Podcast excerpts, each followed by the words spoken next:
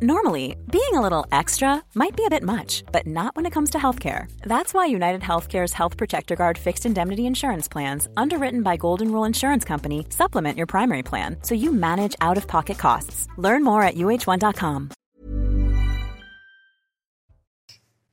Bonsoir à tous, bienvenue, très heureux de vous retrouver euh, sur Soir Info Week-end. On est ensemble jusqu'à 23h45, on débat, on décrypte l'actualité avec nos invités. Je vous les présente dans un instant, mais avant, le journal avec vous, Adrien Spiteri. Bonsoir mon cher Adrien. Alors Robert Ménard l'avait annoncé, eh bien il l'a fait. Hein. Exactement, Olivier. Le mariage polémique d'un homme sous OQTF et d'une femme française ne s'est pas réalisé. L'union devait pourtant avoir lieu aujourd'hui. Le maire de Béziers a fait savoir au couple qu'il ne les marierait pas. Une journée sous haute tension marquée par la présence de nombreux policiers. Maxime Lavandier. Le mariage était prévu ce vendredi à 11h à la mairie de Béziers. Malgré le refus de Robert Ménard de les unir, mariés et convives s'étaient rendus sur place sous la surveillance des policiers. Dans la cour, le maire a réitéré au couple sa décision de ne pas célébrer le mariage. Très énervé, la mariée s'est alors entretenue avec le maire. Je dis, votre mari est aujourd'hui en situation illégale, il fait l'objet d'une obligation de quitter le territoire depuis près d'un an, il a eu un certain nombre de problèmes avec, avec la justice française, non, je ne vais pas le marier. Le marié, lui, restait à l'écart, juge cette décision absurde et promet que son mariage se fera en France ou ailleurs. On est très amoureux avec ma femme, on habite ensemble, ça fait plus que sept mois. Tant que ma femme est avec, avec moi, je m'en fous de Ménard. Et même si je, je me marierai ailleurs, même si, si, je me marie ailleurs, je peux aller en Algérie me marier, vous inquiétez pas madame. Et je reviendrai en France avec mes papiers. Depuis l'annonce de cette union, Robert Ménard campe sur ses positions. Pour lui, son refus de les unir est en phase avec la ligne dictée par le gouvernement. Quand j'étais chez le, chez le président de la République à l'Élysée la semaine dernière, tout le monde n'avait qu'un mot à la bouche. Il faut faire preuve d'autorité, il faut savoir dire non. Et voilà, alors on fait preuve d'autorité et on dit non. Après avoir attendu pendant une heure, le couple est reparti de la mairie et on y reviendra largement à 22h30 avec nos invités. Dans l'actualité euh, également, Adrien, Paris qui va cesser les rapatriements collectifs de femmes djihadistes de Syrie. Oui, exactement, Olivier. Il n'y aura plus d'opération de ce type. Ce sont les mots d'une source diplomatique. La décision a été prise après avoir mené mardi la quatrième opération en un an, en cause le manque de volontaires. Et puis le policier soupçonné du meurtre de Naël et son avocat, eh bien, menacé de mort. On y reviendra là encore tout à l'heure, Adrien, mais quelques précisions. Hein. Oui, des menaces de mort publiées notamment sur les réseaux sociaux. Une enquête est ouverte à Paris. Maître Laurent Franck-Liénard a déposé plainte auprès du commissariat du 17e arrondissement de la capitale. Et puis Olivia Grégoire qui était au chevet des victimes des émeutes aujourd'hui. Oui, Olivier, la ministre déléguée chargée euh, du commerce s'est rendue au centre commercial Créteil-Soleil ce matin. Le 30 juin dernier, plusieurs magasins avaient été euh, pillés. En cette période de solde, la ministre veut rassurer. Explication avec euh, Adrien Fontenot. Apporter des solutions, mais aussi un soutien, tel était l'objectif du déplacement d'Olivia Grégoire dans le centre commercial Créteil-Soleil du Val-de-Marne. Un déplacement qui fait suite vendredi dernier aux émeutes d'une cinquantaine d'individus venus piller et saccager les magasins et des émeutes qui arrivent au plus mauvais moment avec le lancement de la période des soldes. Justement, pour des commerçants qui sont dans la difficulté face à l'inflation, je vous propose d'écouter la ministre sur les mesures qu'elle compte apporter. D'abord, euh, je pense qu'on essaye d'être aussi adapté et réactif que possible. Dès ce week-end, on s'est mobilisé avec euh, Bruno Le Maire, avec les assureurs, pour leur demander deux choses très simplement. Euh, que ce soit simple et rapide pour l'indemnisation. On a décalé les délais de déclaration de 5 à 30 jours. On a mobilisé les assureurs sur le sujet des franchises en leur disant au cas par cas qu'il fallait, sur des franchises très élevées, les abaisser. C'est le cas dans cette maison, par exemple. On a aussi demander à ce qu'il y ait un traitement le plus humain possible avec des conseillers euh, assureurs et des experts qui se déplacent plutôt que d'être au téléphone. Des mesures donc, mais aussi un accompagnement psychologique. Au cours de son déplacement, Olivia Grégoire a tenu à rappeler qu'il était important de comprendre, analyser, mais aussi évoquer entre équipes ces émeutes, avec un lancement raté pour les soldes, un rebond est fortement attendu ce week-end. Dans l'actualité également aujourd'hui, Emmanuel Macron qui rend hommage à Léon Gauthier. C'est le dernier euh, membre du commando Kiefer. Il est mort lundi à Caen à l'âge de 100 ans. Une cérémonie, euh, on va en parler dans un instant de cette cérémonie euh, avec nos invités. Restez avec nous sur CNews. On va marquer une très courte pause. On revient dans un instant. À tout de suite. Et de retour sur le plateau de Soir Info Week-end. Bienvenue si vous nous rejoignez pour débattre, pour décrypter l'actualité ce soir autour de ce plateau. Ludovic Toro, maire UDI de Coubron. Ludovic Toro, bonsoir. bonsoir. À vos côtés, Judith Vintraube, grand reporter au Figaro Magazine. Bonsoir Judith. en face de vous, Alexandre Devecchio, journaliste au Figaro, également rédacteur en chef. Bonsoir. Bonsoir Alexandre Devecchio. Euh, Nathan Dever, et euh, Jonathan Sixou, journaliste causeur, nous rejoignent à l'instant. Vous les voyez, ils arrivent. Bonsoir messieurs. Quelques minutes de retard, mais ce n'est absolument pas grave. Ne Pardon. pas, bienvenue. Euh, on va parler bien évidemment du maire de Béziers, Robert Ménard, qui a refusé euh, de marier un homme sous OQTF avec une femme française. On reviendra aussi sur le diagnostic euh, des émeutes. Mais avant, je vous propose de revenir sur cet hommage aujourd'hui à, Léon Gauthier, le dernier héros français du débarquement en Normandie. Je vous le rappelle, décédé lundi, a reçu aujourd'hui à Ouistreham un hommage présidé par Emmanuel Macron. Une cérémonie ouverte au public qui a débuté à midi. Léon Gauthier était le dernier militaire français en vie à avoir participé au débarquement de Normandie en 1944. Retour sur un homme d'exception avec Maxime Leguet. Un visage, celui du courage. Léon Gauthier était le dernier survivant du prestigieux commando Kieffer. C'est 177 Français à avoir participé au débarquement de Normandie le 6 juin 1944. Un souvenir gravé au fond de sa mémoire. Kieffer nous a, réunis et voilà, vous connaissez ce qui vous attend. Il n'y a peut-être pas des d'entre vous qui reviendront en TAC, mais ça vous décidez, vous ne voulez pas partir, venez me voir, vous en voudrais pas. Tout le monde est parti. Né à Rennes en 1922 et issu d'une famille modeste, il s'engage dans la marine à seulement 17 ans pour rejoindre le général de Gaulle à Londres. Pour ses actes de bravoure et services rendus à la nation, il reçoit la Légion d'honneur en 2021.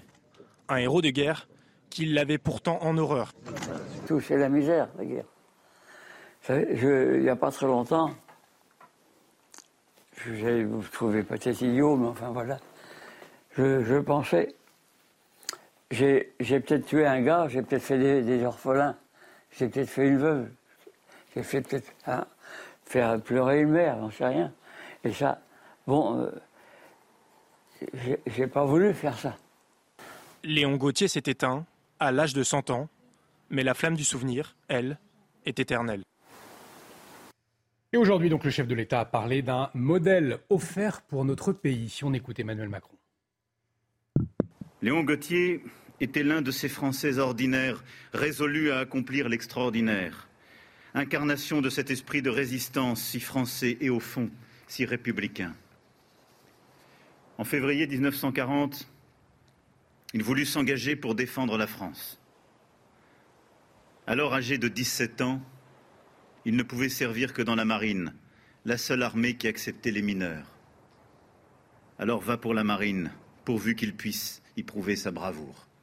Alors forcément, euh, après euh, les, dernières émeutes, euh, ces paroles résonnent particulièrement. Le chef de l'État qui a donc érigé Léon Gauthier en modèle, il était l'incarnation de cet esprit de résistance si français, au fond si républicain. Comment est-ce que vous, décryptez les uns et les autres ces mots du chef de l'État, Jonathan Sixou, peut-être pour commencer? Les mots du chef de l'État, sont très justes. Le chef de l'État est, dans son rôle et euh, il l'incarne parfaitement à ce moment précis quand il euh, nous, dit cela. Vous nous parlez, euh, Olivier, des émeutes récentes. Mm. On a vu qu'en marge, dès le premier jour de la fameuse entre guillemets marche blanche, le mémorial de la déportation de Nanterre a été vandalisé. Et le drapeau français a été arraché, piétiné, et le mémorial a été tagué. Euh, durant la nuit du 29 au 30 juin, euh, c'était le mémorial pour la colonisation, contre la, en mémoire des mmh. esclaves et de la colonisation de Bagneux, qui a été lui-même incendié. Euh, et aujourd'hui, la municipalité se demande si elle va même le, restaurer. Et l'artiste, dont le nom m'échappe, qui, a conçu ce mémorial, se demande même s'il le faut. C'est vous dire où on en est en termes de, de transmission de la mémoire. Et je vous dis tout cela avec d'autant plus de, de, tristesse que je vous parle rarement, de moi, mais je suis petit-fils d'un héros de la résistance. Et hmm. mon grand-père, parisien à 15 ans, quitte Paris pour euh, tenter de rejoindre le général. Et il y parvient et mène toute la guerre, et en ayant menti sur son âge, et arrive, euh, en rejoignant Leclerc, etc., jusqu'à Paris euh, en 44. Donc si vous voulez, quand j'entends et quand je vois surtout des hordes d'individus, de jeunes individus, qui pouvaient avoir l'âge de mon grand-père, qui s'est engagé, qui est passé outre l'ordre de ses parents de rester dans sa chambre, qui est passé par la fenêtre pour rejoindre le général, et, que je les vois dégrader des mémorials, quand je les vois euh, euh, dégrader les symboles de la République, et même au-delà de la République. On parle là, quand je vous parlais de Bagneux, d'un mémorial en la mémoire des esclaves. Vous voyez, c'est un mélange. Et on a affaire à quoi? On a affaire à une vague, à une déferlante d'acculturation. Je ne vous parle même pas de déculturation, je parle d'acculturation. Et j'insiste sur ce terme, c'est-à-dire de gens qui ne savent pas. Et ça, c'est très très grave. Et ça veut donc dire que des figures comme Léon Gauthier, Julie Vintron, je vous donnerai la parole ensuite, Nadine Deval, elles ne sont pas suffisamment érigées en modèle aujourd'hui pour notre jeunesse. Aussi, c'est la volonté du chef de l'État, on l'entendait, hein, cette volonté de, faire une transmission de, cette mémoire, euh, mais pas, on ne l'a pas fait suffisamment, selon vous? Euh, oui, mais comme dit Jonathan, le, problème principal, c'est que dans les événements récents, il faut euh, absolument rapporter ce discours d'Emmanuel Macron aux événements récents, hmm. on ne voit de résistance ni évidemment parmi les émeutiers, euh, ni même euh, au gouvernement, où on entend depuis quelques jours des discours de, pur déni. On en parlera peut-être, Gérald Darmanin, Elisabeth Borne, enfin bon. Je ne vais, pas les, je vais pas les citer tous et je ne veux pas déflorer le, sujet. On y reviendra largement. Moi, quand j'entends résistance, esprit de résistance, je pense à Samuel Paty. Hmm. Ça, c'était un résistant. Euh, qu'est-ce que ça veut dire résister? Ça veut dire euh, au risque euh, les plus graves, et il l'a payé de sa vie, résister à la tentation de la soumission, à la tentation de la lâcheté, essayer de défendre les principes républicains, même quand on sait qu'on risque de ne pas être compris. Pour moi, c'est ça. Et en l'occurrence, si Emmanuel Macron avait fait un discours que moi j'avais trouvé parfait euh, à la Sorbonne en hommage à Samuel Paty, depuis, euh, le lycée où il enseignait euh, n'a toujours pas, ne lui a toujours pas, n'a toujours pas pris le nom de Samuel Paty. il y a un buste à l'effigie de Samuel Paty qui dort quelque part dans une cave. et surtout, euh, la plupart de ses collègues de l'époque, qui non seulement l'avaient lâché, donc il n'avait pas résisté, mais qui en plus l'avaient accusé, lui, d'avoir merdé, pour hmm. reprendre les, termes exacts euh, des échanges euh, auxquels on a pu avoir accès, bah, ces profs-là, ils ont demandé leur mutation. Parce que c'est vrai que Nathan Dever, Emmanuel Macron nous parle d'esprit de résistance en faisant référence à, à Léon Gauthier, au fond sans le définir. Donc aujourd'hui, qu'est-ce que ça veut dire l'esprit de résistance? C'est une très bonne question. Déjà, je dirais que c'est la tragédie du temps, hein, mais je trouve ça terrible que les, derniers résistants et les derniers héros de la Seconde Guerre mondiale meurent. Pourquoi? Parce que l'esprit de résistance, me semble-t-il, est consubstantiellement lié aux circonstances de la Seconde Guerre mondiale. Il y a une phrase célèbre de Jean-Paul Sartre où il disait Jamais l'homme n'a été aussi libre que sous l'occupation allemande. Ce qu'il entendait par là, c'était que la Seconde Guerre mondiale, ça a été un moment où chacun a été appelé à faire un choix qui n'était pas seulement un choix politique, mais qui était un choix métaphysique qui dépassait tous les clivages. On a vu des gens de gauche rejoindre Vichy, des gens de gauche résister, des gens de droite rejoindre Vichy ou résister. On a vu des bourgeois résister ou collaborer, euh, des gens du prolétariat résister ou collaborer, etc. C'est-à-dire que par-delà tous les clivages, il y avait ce choix fondamental que définit Sartre, être un collaborateur, c'est-à-dire fondamentalement avoir un rapport fataliste à l'histoire, se dire l'Allemagne est en train de gagner, on rentre dans le train de l'histoire, c'est le cas de le dire en plus, ou au contraire un rapport de négation de l'histoire. C'est ça la différence entre l'esprit de résistance et l'esprit de collaborateur. Et dans le cas de Léon Gauthier, il y a quelque chose qui, à mon avis, est majeur. C'est que, vous savez, c'est la grande question que tout le monde se pose, qu'est-ce que j'aurais fait en 40 mmh. À mon avis, il y a deux paramètres euh, profonds, psychologiques. Il y a la conjonction de la liberté, enfin du courage physique et du courage moral. Si vous voulez, c'est une chose, premièrement, pour être résistant, il fallait du courage moral. Il fallait se dire, l'Allemagne est en train de gagner, peut-être que l'Allemagne va gagner définitivement la guerre, mais je m'en fiche, il y a des principes, et donc je résiste. Et il fallait aussi le courage physique, c'est-à-dire se dire, à partir du moment où je fais ça, je peux être euh, condamné à mort par contumace, je peux me faire torturer, je peux me faire trouver la peau, etc. Et c'était ça, fondamentalement, l'esprit de la résistance. Et c'est vrai que la question de l'esprit de résistance, on pourrait euh, en parler euh, des heures et des heures peut-être 20 secondes pour conclure Alexandre Devecchio. c'est pas un cadeau que je vous fais. Non, non, non, mais effectivement, là, le président de la République est dans son rôle et c'est bien de, parler de l'esprit euh, de la résistance euh, euh, française. Parfois, on parle beaucoup des heures sombres, mais c'est vrai qu'il faut être cohérent. S'il le fait, justement, pour parler aux jeunes émeutiers et leur rappeler finalement qu'il y, y, a des valeurs qui nous transcendent euh, et, que la France est aussi un grand pays auquel ils peuvent s'identifier, c'est bien, mais il ne faudra pas qu'ils qu'il fassent dans le même temps la France, pays qui a commis des crimes contre l'humanité pendant la euh, colonisation. Il a d'ailleurs réitéré même en comparant à, la Shoah, il est un peu revenu sur, ses propos. donc là encore, il va falloir sortir, je crois, du, du en même temps pour être convaincant et entendu, même si effectivement on est face à des individus individus acculturés, et donc je ne suis pas sûr que les discours euh, suffisent malheureusement euh, à, les convaincre. Euh, de, voilà, de, qu'ils appartiennent à la France et que c'est un grand pays. Et de Victor, il ne serait pas juste de ne pas vous entendre avant de, clore ce, sujet. Qu'est-ce que vous vouliez ajouter? Vous, vous disiez quelque chose de juste. Les anciens combattants vont disparaître. Et nous, quand on fait une commémoration régulière dans les villes, et bien maintenant, de plus en plus, ce sont les enfants, le conseil municipal des enfants qui viennent, ils chantent la Marseillaise, et il faut absolument ce devoir de mémoire. Pourquoi? Parce que ça rappelle quand même la résistance et aimer la France, excusez-moi de vous dire ça. Ces personnes ont donné leur vie pour la France, parce qu'ils aimaient la France et ils se sentaient français. Quant à la résistance, et ce mot-là, c'est la résistance à tout ce qui qu'on a aujourd'hui, la résistance à la violence, la résistance à tous ces mots qui ne vont pas en France. C'est ça qu'il faut faire. Résister, mais surtout trouver une solution au-delà de la résistance. Ils l'ont trouvé en débarquant. Il faut qu'on trouve nous aussi pour régler les problèmes. Merci Ludovic Toro. Dans un instant, vous restez avec nous puisque j'ai une autre question euh, à vous poser. Est-ce que vous auriez marié un couple dont l'homme est sous OQTF Je vous pose la question dans, un instant. Suspense insoutenable. Suspense insoutenable. On va revenir ah, sur Robert. Ah, je suis chaud là. Maintenant, je réponds, non, après. Vous répondrez après. On marque une très courte pause. Restez avec nous sur CNews. À tout de suite.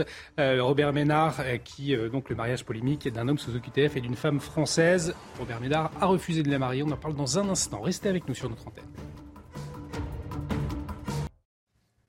De retour sur le plateau de Soir Info Week-end, on décrypte, on débat ce soir avec Ludovic Toro, Judith Vintraube, Jonathan Sixou, Nathan Dever et Alexandre Devecchio. Dans un instant, on va revenir sur le mariage polémique d'un homme sous OQTF et, d'une femme française, il n'a pas eu lieu et pour cause, Robert Ménard a euh, refusé euh, de célébrer cette union. Mais avant, on va retrouver Adrien Spiteri. On fait un point sur les dernières actualités tout de suite.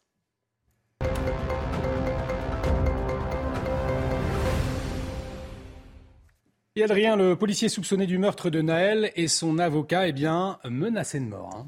Oui, exactement, Olivier, des menaces de mort principalement sur les réseaux sociaux. Une enquête a été euh, ouverte à Paris. Maître Laurent euh, Franck Liénard a déposé plainte auprès euh, du commissariat du 17e arrondissement de Paris. Et toujours conséquence des émeutes, Olivier Grégoire qui était au chevet des enseignes victimes euh, des émeutes. Oui, la ministre chargée euh, du commerce s'est rendue au centre commercial Créteil-Soleil aujourd'hui. Le 30 juin dernier, plusieurs magasins avaient été euh, pillés. En cette période de solde, la ministre veut rassurer les enseignes et promet des aides. Et puis dans ce contexte, Adrien, eh bien, la défiance envers les politiques, elle est au plus bas. Oui, c'est l'une des conséquences des récentes émeutes dans le pays. Selon un sondage Opinionway pour euh, CNews, aucune personnalité politique n'est à la hauteur de la situation. Explication de Geoffrey Defebvre, Sarah Varny et Augustin Donnet. Au lendemain des émeutes, les voyants sont au rouge dans l'opinion. Les Français ne font plus confiance aux personnalités politiques pour gérer la situation actuelle. Je suis pas sûre qu'il y ait une personne qui sache face à des choses exceptionnelles comme ça euh, ce qu'il faut faire. Marine Le Pen, c'est une femme euh, euh, populaire et qui plusieurs fois j'ai entendu qu'elle parlait de, de choses bah, vraiment très importantes. Hein. En tête du sondage OpinionWay, 32% des Français jugent qu'aucune des personnalités n'est capable de gérer la situation. En seconde position, Marine Le Pen est approuvée par 27% des interrogés, suivi de Jordan Bardella avec 22%. Les Français qui jugent sévèrement le président de la République, Emmanuel Macron, se trouve en quatrième position. Seulement 20% d'entre eux l'estiment capable de trouver des solutions pour régler cette nouvelle crise. Éric Dupont-Moretti n'atteint lui que les 8% et seulement 2% pour Sandrine Rousseau. Un embrasement des quartiers populaires qui a laissé des traces dans la société, qui a perdu une totale confiance envers les personnalités politiques. Et justement, on y reviendra à 23h20 avec Bruno Jambard. Bruno Jambard qui est le directeur général d'Opinion. Euh, ouais, en tout cas, je ne sais pas, Adrien, si c'est une tradition chez vous d'aller voir ce fameux euh, feu d'artifice le, 14 juillet, mais mauvaise nouvelle, puisque certaines villes eh bien, vont les annuler. exactement, Olivier. C'est le cas de la ville de Strasbourg. Dans un communiqué, la municipalité dit crainte de potentiels feux de forêt. D'autres villes craignent, elles, des débordements après les récentes émeutes dans le pays. Le point sur la situation avec Adrien Faux. À Montargis, où les dégâts provoqués par les émeutes sont encore présents, la fête nationale se fera sans feu d'artifice ni balles. Le maire a décidé de ne prendre aucun risque. On ne s'en sentait pas euh, euh, la capacité de gérer ça. Bon, histoire, il fallait ressolliciter la police nationale, la police municipale, les pompiers, la gendarmerie. Tout le monde est fatigué, je pense qu'ils ont le droit tous à se reposer. Si le maire pense que ses habitants comprennent cette décision, certains d'entre eux sont pourtant déçus. Je trouve ça scandaleux qu'on qu'on empêche de le faire à cause de certaines personnes qui nuisent à la à la vie de, chacun en fait. On est punis nous euh, et puis euh, nous on n'y peut rien, ceux qui n'ont rien fait quoi je veux dire. Je le comprends dans un sens et puis euh, je pense qu'il y a pas mal de gens qui doivent être déçus d'un autre côté, oui. La sécurité au détriment des festivités, un choix que regrettent également certains syndicats de police. D'un côté, euh, oui, les policiers vont souffler un petit peu. Et de l'autre côté, je trouve que c'est quand même pas normal. Le 14 juillet, ce sont les feux d'artifice, c'est la joie, euh, c'est les balles populaires. Et en fait, tout va être euh, mis sous cloche à cause de quelques milliers d'émeutiers. À Montargis, une célébration est tout de même maintenue à 20h30 pour rendre hommage aux policiers, gendarmes et pompiers, très sollicités lors des récentes émeutes. Alors c'est vrai qu'il y a la question de l'insécurité, Adrien, il y a aussi la question de la, sécheresse avec ces fortes températures qui font leur retour hein, ces derniers jours, on l'a bien ressenti. Oui exactement, et de nombreux départements eh s'inquiètent d'un manque d'eau. Le problème ne concerne plus uniquement le sud de la France. Exemple en Eure-et-Loire, le département a dû mettre en place des restrictions. Thibaut Marchouteau. Olivier habite près de Chartres en Eure-et-Loire et depuis quelques jours, il est impossible pour lui d'arroser ses plantes et de remplir sa piscine. Pour lui, aucun problème, c'est même lui qui a pris les devants. On suit les restrictions d'eau, mais on le fait par nous-mêmes. Là, on n'a pas attendu effectivement que qu'on ait une recommandation de la préfecture euh, ou un, arrêté de la préfecture pour le faire. On l'a fait de nous-mêmes. Euh, on ne cherche pas à arroser effectivement euh, les pelouses, c'est vraiment gaspiller de l'eau. La quantité d'eau dans le département baisse très rapidement, due en partie à un hiver très sec. En l'espace d'une semaine, plusieurs zones ont dépassé le niveau de crise maximale. Madame le préfet d'Eure-et-Loire a dû signer des arrêtés pour limiter sa consommation. Concrètement, par exemple, c'est euh, pour euh, l'ensemble des particuliers l'interdiction d'arroser les pelouses, euh, d'arroser tout ce qui n'est pas denrées alimentaires, c'est-à-dire potager. Et encore, les potagers, quand on est en crise, c'est avec des conditions horaires assez importantes. Et pour les particuliers, évidemment, c'est l'interdiction totale de remplir sa piscine. Si la pluie est attendue ce week-end dans le secteur, le manque est tel que les restrictions pourraient durer plusieurs semaines. Et prochain point complet sur l'actualité, ce sera à 23h. Je vous propose à présent de revenir sur l'une des actualités fortes du jour. Robert Ménard l'a annoncé, il l'a fait, le mariage polémique d'un homme sous OQTF et d'une femme française, eh bien il n'a pas eu lieu. Le maire de Béziers a fait savoir au couple qu'il ne les marierait pas. Une décision sous haute tension avec la présence de, de policiers aujourd'hui. On revient sur les faits avec Maxime Lavandier, on en parle ensuite. Le mariage était prévu ce vendredi à 11h à la mairie de Béziers. Malgré le refus de Robert Ménard de les unir, mariés et convives s'étaient rendus sur place sous la surveillance des policiers. Dans la cour, le maire a réitéré au couple sa décision de ne pas célébrer le mariage Très énervé, la mariée s'est alors entretenue avec le maire. Je dis, votre mari est aujourd'hui en situation illégale, il fait l'objet d'une obligation de quitter le territoire depuis près d'un an, il a eu un certain nombre de problèmes avec, avec la justice française, non, je ne vais pas le marier. Le marié, lui, restait à l'écart, juge cette décision absurde et promet que son mariage se fera en France ou ailleurs. On est très amoureux avec ma femme, on habite ensemble, ça fait plus que sept mois. Tant que ma femme est avec, avec moi, je m'en fous de Ménard. Et même si je, je me marierai ailleurs, même si, si, je me marie ailleurs, je peux aller en Algérie me marier, vous inquiétez pas madame. Et je reviendrai en France avec mes papiers.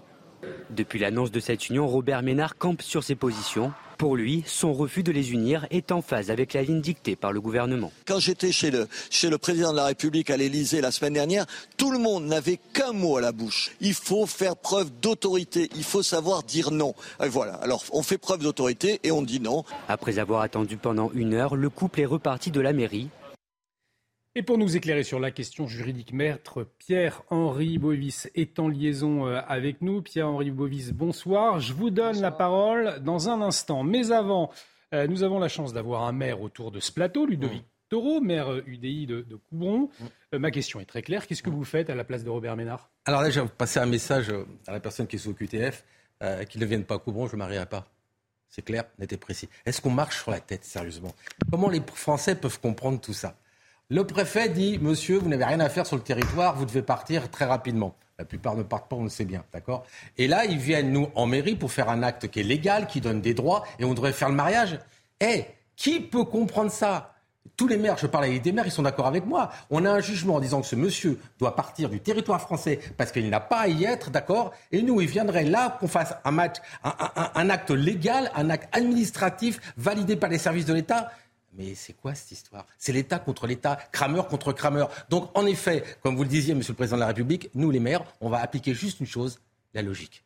Alors c'est ça, parce que c'est une question de, bon sens. Alors sur le volet juridique, je vous le disais, Pierre-Henri Bovis euh, est en liaison avec nous. Euh, on l'entendait euh, à l'instant dans la voix de Ludovic Taureau. pour beaucoup, c'est une question de bon sens de ne pas célébrer cette union. Et pourtant, en refusant cette union, aujourd'hui, Robert Ménard est dans l'illégalité. Alors pour quelles raisons Éclairez-nous. Alors déjà, ce que j'aimerais dire, monsieur le maire qui est sur le plateau, c'est bravo. Bravo parce que c'est déjà un acte de courage, euh, il faut le dire, puisque effectivement, lorsque vous vous opposez à ce mariage, là je prends vraiment ce cas très précis, en particulier, vous êtes hors la loi. Mais la loi, en l'occurrence, en l'espèce, est absurde. C'est-à-dire, et après je réponds à votre question, là vraiment sur un plan juridique, mais on demande à des maires, en quelque sorte, hein, qui sont le prolongement de l'État, de défendre aussi la nation, l'idée de nation, et on adopte un raisonnement complètement schizophrénique où on va dire bah, on, va défendre les intérêts de la nation et on va donner des droits à une personne qui n'est pas censée être sur le territoire national. Donc, ce qui est vrai, c'est que les, Français ne peuvent pas comprendre une telle situation. Et maintenant, sur un plan juridique, euh, j'y viens, c'est que la CEDH euh, vous impose de ne pas vous opposer à un mariage au titre d'une au titre d'une situation administrative. Alors après, sur d'autres choses, hein, évidemment, sur des critères de race, de religion, etc. Mmh. Mais notamment sur une situation administrative. Donc, c'est-à-dire que la CEDH vous indique, à vous État, vous ne pouvez pas vous opposer à un mariage si celui qui veut se marier n'est pas régulièrement sur, votre, sur le sol euh, de l'État concerné. Ça veut dire donc que la, loi obligeant le maire à célébrer le, mariage est prioritaire par rapport à celle d'expulser une personne sous OQTF il y, a, une hiérarchie, on a du mal à comprendre c'est exactement ça, c'est une hiérarchie. C'est-à-dire que le mariage aujourd'hui est inscrit comme liberté, notamment hein, est élevé au rang constitutionnel également en France, et c'est une liberté individuelle, on s'est considéré comme un principe fondamental, et vous ne pouvez pas vous y opposer, notamment au titre d'une régularisation, au titre d'une situation administrative. Et c'est exactement ce que vous dites. C'est-à-dire que les intérêts de la nation passent après les intérêts individuels. Mais que risque Robert Ménard très concrètement?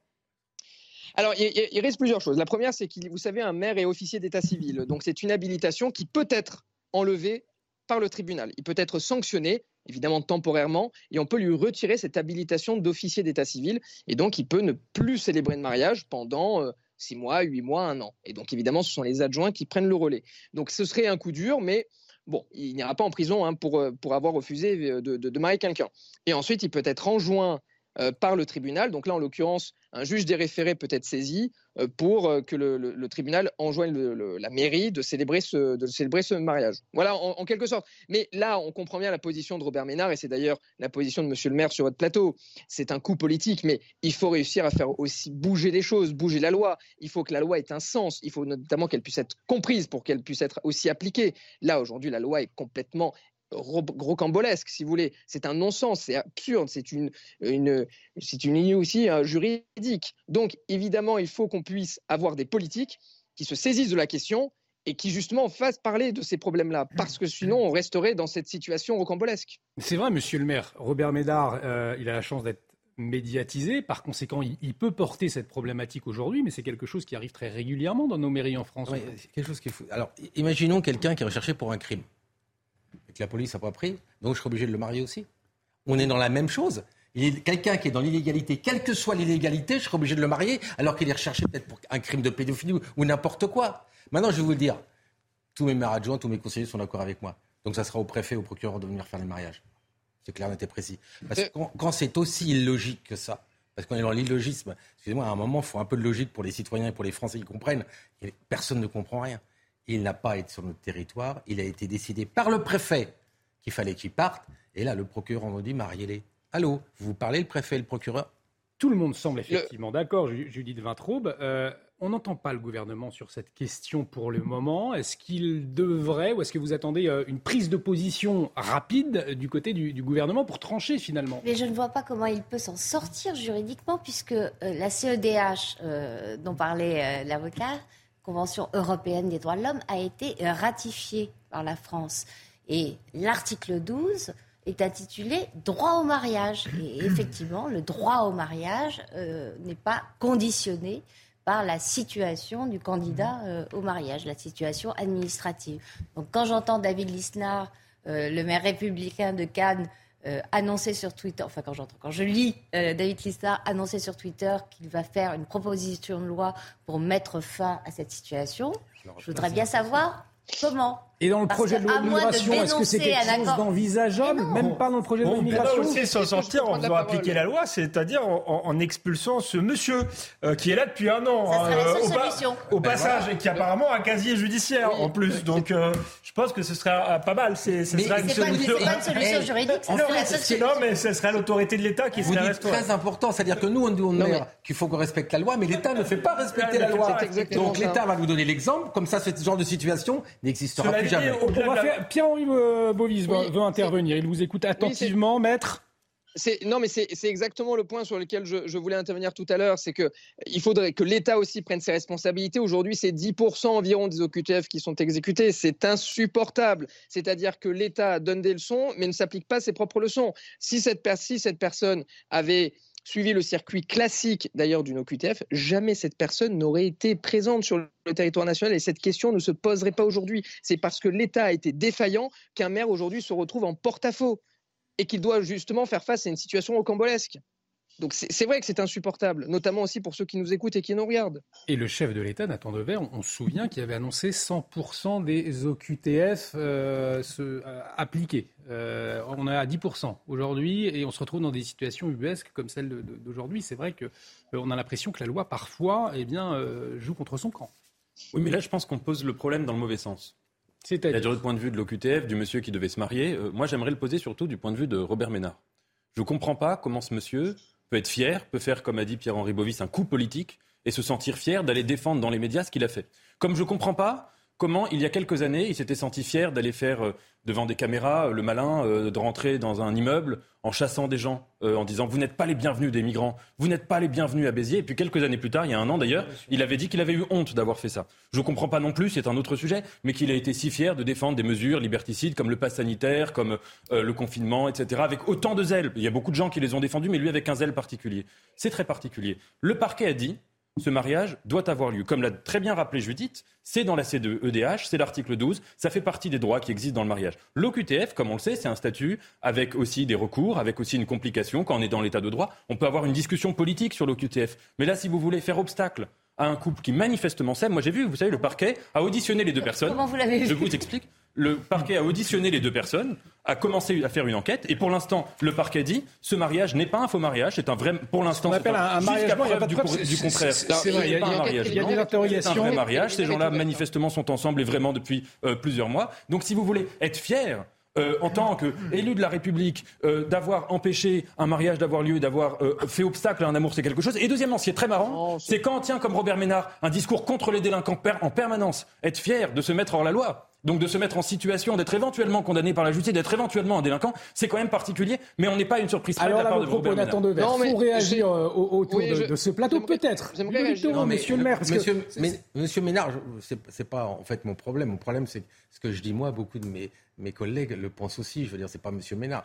Je dis tout simplement qu'aujourd'hui, On ne peut pas, d'un côté, ne pas faire appliquer la loi du, du fait que les OQTF ne partent pas, et d'un côté, faire appliquer la loi. C'est complètement illogique. C'est-à-dire que la loi s'applique pour tout le monde et ça pose aucun problème. Mais là, on est dans un problème d'application antérieure, parce que l'OQTF a été prononcé avant la demande de mariage. Si ça avait été le contraire, on aurait pu parler. Mais là, il y a une décision préfectorale qui dit Monsieur, vous devez partir, d'accord? Et après, il demande de se marier. Je dirais quelque part, excusez-moi, c'est trop tard. Fallait qu'il se marie avant et l'OQTF arrive après. Mais c'est le contraire. Il y a un OQTF non appliqué de par le système qui ne marche absolument pas. 100% d'OQTF Qui aurait pu penser à ça? Ça n'a pas bougé d'un copec et ça s'est même durci aujourd'hui. Et ce genre de situation, excusez-moi, et nous, ça nous met en difficulté. Parce que d'un côté, nous, on veut que la loi s'applique. Et on ne peut pas l'appliquer à deux niveaux. C'est-à-dire, un côté, on ne l'applique pas, l'autre, on l'applique. Euh, le maire, vous savez bien qu'il répond à la question de tout le monde et c'est lui responsable de tous. Et là, j'ai un problème de réponse par rapport à nos citoyens. Alexandre Devecchio, Jonathan Sixou, je vous donne la parole. Dans un instant, Julie Vintraube également. Mais euh, Maître Henri Bovis, vous vouliez euh, réagir aux propos de Nathan Dever. Oui, tout à fait. En fait, si vous voulez, il y a deux sujets. Il y a le sujet strictement juridique, sur lequel d'ailleurs Nathan Dever a raison. Le parquet a, euh, lu hein, tout ce dossier et a priori, effectivement, ce ne serait pas un mariage blanc. En tout cas, du moins, ce qui ressort de l'enquête de la mairie et l'enquête du, parquet, a priori, ce ne serait pas un mariage blanc, donc le mariage peut être célébré. Mais si vous voulez, le, point de vue de Robert Ménard n'est pas, situe pas sur un, un, plan juridique, il se situe sur un plan politique. C'est comment cela se fait-il qu'aujourd'hui cet individu puisse se marier? Nonobstant justement la loi, compte tenu du fait qu'il est sous l'objet d'une OQTF et que cette OQTF a effectivement été prononcée avant le fait qu'il se marie, qu'il veuille se marier. Parce que justement, si l'OQTF avait été appliquée, ce débat-là n'existerait pas aujourd'hui. Et donc, c'est ce coup politique que Robert Ménard a voulu faire pour justement peut-être éveiller les consciences, faire, bouger, faire en sorte que justement les OQTF puissent enfin être exécutés, ou du moins que l'État puisse euh, taper du poing sur la table justement sur ce dossier brûlant. Mais là, on se situe sur un plan juridique. Sur le plan juridique, je vous l'ai indiqué, hein, c'est la CEDH de toute manière. Le, hmm. mariage, c'est la liberté c'est un principe constitutionnel. Et Robert Ménard se met hors la loi. C'était d'ailleurs mon premier sujet. Mais là, on n'est pas sur un plan. Enfin, si vous voulez, mon propos n'est pas sur un plan strictement juridique. Il est aussi sur un plan politique et aussi moral. On, va écouter Philippe Devilliers qui réagissait euh, cet après-midi sur notre antenne et ensuite Alexandre Devecchio. Jonathan Sixou, je vous donne la parole je repense en cet instant à la phrase d'Emmanuel Macron qui avait dit en 2019, qui avait fait une promesse. Il n'y aura plus euh, d'OQTF, 100% des OQTF seront exécutés. Donc, euh, il n'a pas tenu sa promesse. Et là, en fait, il y a eu une réunion à l'Élysée. Robert Ménard a fait état du problème. Ils avaient tout le temps d'aller chercher l'OQTF en question puisque quelqu'un qui euh, est l'objet d'un OQTF, il doit quitter le territoire. Et donc, s'il ne veut pas le quitter tout seul, on l'aide à partir. C'est ça un état de droit. C'est ça l'ordre euh, d'une puissance publique qui se respecte. Alexandre Devecchio, on est aujourd'hui dans une situation kafkaïenne finalement parce que l'État n'a pas fait son devoir? Oui, tout à fait. Je, je retiens la fin, une puissance publique qui se respecte. Euh, sans doute, on se, on se respecte plus et c'est pour ça qu'on n'est pas respecté. Parce que moi, ce qui, me frappe quand même dans cette histoire, cet individu, pardonnez-moi l'expression, mais c'est suer les pieds sur nous. Euh, il est depuis un an en situation euh, illégale, il a un casier judiciaire, il fait la provocation d'aller se marier tranquille et ensuite il convoque quasiment les caméras pour se plaindre. On est chez les fous. Euh, excusez-moi, mais il se trouve j'ai des parents, des grands-parents qui sont arrivés en situation irrégulière sur le territoire. C'était notre époque, mais enfin ils rasaient les murs, ils travaillaient et, ensuite on leur, on leur donnait leur, leur papier. Ça, ça leur serait jamais venu à l'idée euh, d'aller se plaindre, euh, d'enfreindre la loi. Donc euh, ça montre à quel point nous sommes affaiblis et à quel point les gens qui viennent en plus ne viennent pas pour travailler, ne viennent pas pour appartenir à la nation française, mais viennent en quelque sorte pour nous cracher dessus. Donc voilà, Nathan Dever parlait de morale tout à l'heure. Peut-être que Robert Ménard fait un coup politique, mais cet individu-là aime peut-être sa femme, j'en sais rien, mais il me paraît pas être un individu extrêmement moral. Ensuite, si on veut aller au bout du raisonnement, euh, on parlait aussi de liberté individuelle, mais c'est la folie de notre État de droit, qui n'est plus un État de droit, qui sacralise euh, les libertés euh, individuelles à tout prix. Ce sont les juges qui font ça, qui sont élus par personne. le problème, c'est que si vous allez jusqu'au bout du processus, vous n'avez plus de société possible et plus de, liberté possible. Si chacun fait à peu près ce qu'il veut, vous avez l'explosion de la société et la loi du plus fort. Donc c'est pas c'est pas la, la la, liberté, ça. Donc on a, la vraie liberté qui entend d'être saccagée par une vision totalement idéologique des libertés imposée par des juges qui n'ont aucune légitimité par démocratique. La CEDH qui a été ratifiée par le Parlement français. Hein. Oui, mais les, Français, n'ont pas été consultés. Je pense que si on leur demandait leur avis, on, sortirait de... Oui, je, vous donne la parole tout de suite. Mais c'était intéressant ce que vous disiez en, première partie, puisque notre journaliste Stéphanie Rouquier a effectivement, sur place, suivi euh, euh, toute la journée, suivi le comportement, a, observé le comportement des, mariés et de son entourage. Je vous propose euh, de, l'écouter, de ce qu'elle a vu. Aujourd'hui, vous réagissez ensuite, Jonathan Zix. Les mariés sont arrivés peu avant 11 heures. Ils restaient enfermés dans leur voiture juste devant la mairie. Nous étions plusieurs journalistes sur place et un ami du futur marié est venu nous demander de partir en expliquant que nous n'avons pas le droit d'être ici. Je me suis donc approchée de la voiture du couple pour leur parler. La discussion a été assez difficile et dans la bouche du marié, j'ai pu entendre dégager, vous n'avez rien à faire ici, on va casser vos caméras. Sa promise, elle, également très énervée m'a dit qu'il était hors de question que je gâche sa journée de mariage. Alors, avec euh, les autres journalistes, eh bien, nous nous sommes écartés de l'entrée. Le couple, accompagné de quelques invités, eh bien, ils ont pénétré dans la mairie. Et là, ils y sont restés dans la cour intérieure. Ils y sont restés pendant plus d'une heure devant les portes de la salle de mariage qui, elles, eh bien, sont restées fermées. Les tensions sont un peu retombées et au bout d'un moment, nous avons pu même parler au futur marié, cet Algérien de 23 ans, sous OQTF, qui, conscient que la cérémonie ne se déroulerait pas aujourd'hui, nous a expliqué qu'il irait se marier ailleurs, mais qu'il allait tout de même porter plainte contre Robert Ménard. Jonathan Sixou, la colère des mariés donc, aucune remise en question visiblement. On aurait pu imaginer que cet homme sous OQTF, euh, Alexandre Devecchio mmh. le soulignait, ben, fasse finalement profil bas, mais aucunement. Il veut même porter plainte contre Robert Ménard. Est-ce que ce n'est pas l'illustration d'un État faible, tout simplement, aujourd'hui? C'est la conséquence d'un État faible. Euh, la plainte a été déjà déposée, pardon. on est dans, dans, une attitude, on est face à une attitude de défiance, de, de, déviance, on est dans une attitude euh, de, rébellion, d'opposition, enfin on peut trouver beaucoup de termes pour, pour le définir, mais on est clairement dans une attitude d'un individu qui de toute façon est contre l'État qu'il souhaite euh, voir valider sa situation matrimoniale, officiellement dirons-nous. Euh, c'est l'une, mais tout cela, c'est l'un des, nombreux, nombreux visages de, toute cette défiance vis-à-vis d'un État faible euh, que l'on à laquelle on assiste, auquel on assiste depuis euh, des, des, semaines, des jours, évidemment avec les émeutes, des mois. Enfin, les manifestations archi-violentes des retraites. Les gens ont tendance à hmm. oublier aussi. Euh, c'est tout cela. Tout ça découle d'un État faible. La situation, le délitement d'une autorité parfaitement républicaine n'est plus euh, audible pour beaucoup de citoyens, malheureusement. Je ne dis même pas, je ne parle même pas d'État fort, je, je, je, parle d'une autorité républicaine, tout simplement. Juillet Et euh, simplement sur un point, euh, pour rebondir sur ce que, ce que euh, disait Nathan, notamment en parlant du, coup d'éclat du, médiatique du maire de, Béziers, je voudrais rappeler tout de même qu'il n'est pas le premier. De, il y a de temps en temps des maires qui, qui profitent d'un coup d'éclat, d'un coup politique.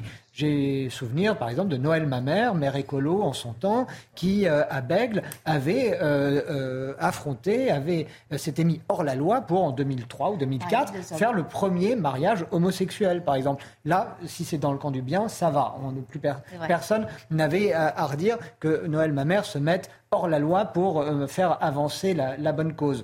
Euh, je pense que euh, euh, aujourd'hui, le, maire de, Béziers, Robert Ménard, est aussi dans le camp du bien pour montrer que l'État déconne un peu en voulant faire de la République française le royaume de Père Ubu. Nathan Devers, peut-être. Là, il faut qu'il y ait quand même de nombreuses personnes. Nathan Devers vous, vous, répond et puis Julie D'Intro, vous interviendrez.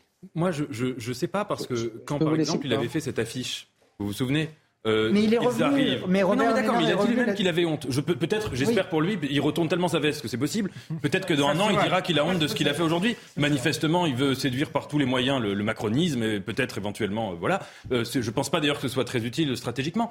Quand il a fait cette affiche, hmm. en mettant prenez garde, ils arrivent, quelque chose comme ça, avec un montage où on voyait des gens qui venaient de Syrie et qui arrivaient dans la ville de Béziers pour l'envahir.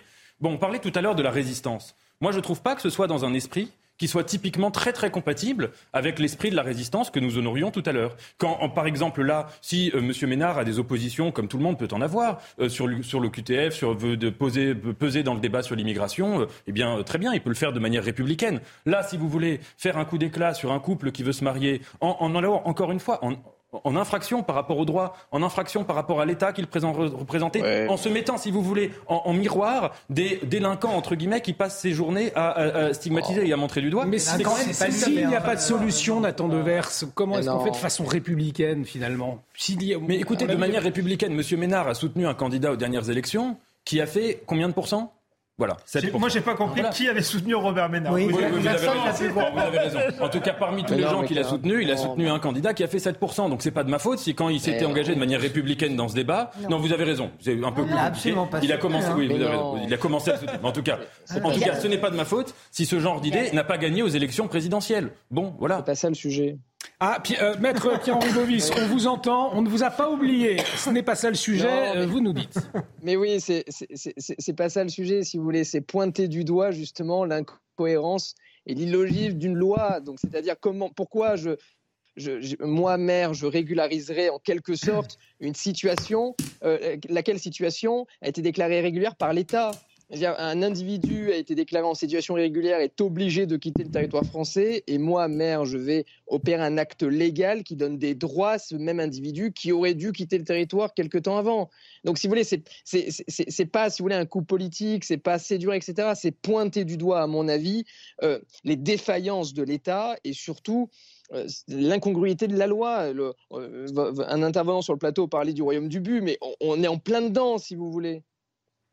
Judith Vintraube. L'ironie de la chose, c'est quand le, fiancé euh, le candidat au mariage parle de retourner en Algérie. Mais il revient, hein, vous avez noté qu'il ne veut pas y rester, il veut, revenir. C'est absolument formidable parce que euh, vraisemblablement, si l'OQTF n'a pas été exécuté, c'est pas parce qu'on ne le trouvait pas, puisque visiblement, il vit tout à fait normalement, heureux, euh, et d'ailleurs tellement heureux qu'il rencontre l'amour, tant mieux pour lui. Il ne se cache pas, il va à un rendez-vous pris à, l'avance à la mairie, donc il n'est pas introuvable. Donc, comme souvent, ce qui bloque, c'est que vraisemblablement que l'Algérie refuse, puisque l'Algérie refuse de reprendre ses ressortissants déboutés du droit d'asile. Alors comment va-t-il aller en Algérie? Bah, Le seul moyen pour lui, c'est d'accepter l'OQTF. Parce que sinon, comme il n'a pas ses papiers, il ne peut pas prendre l'avion pour aller en Algérie.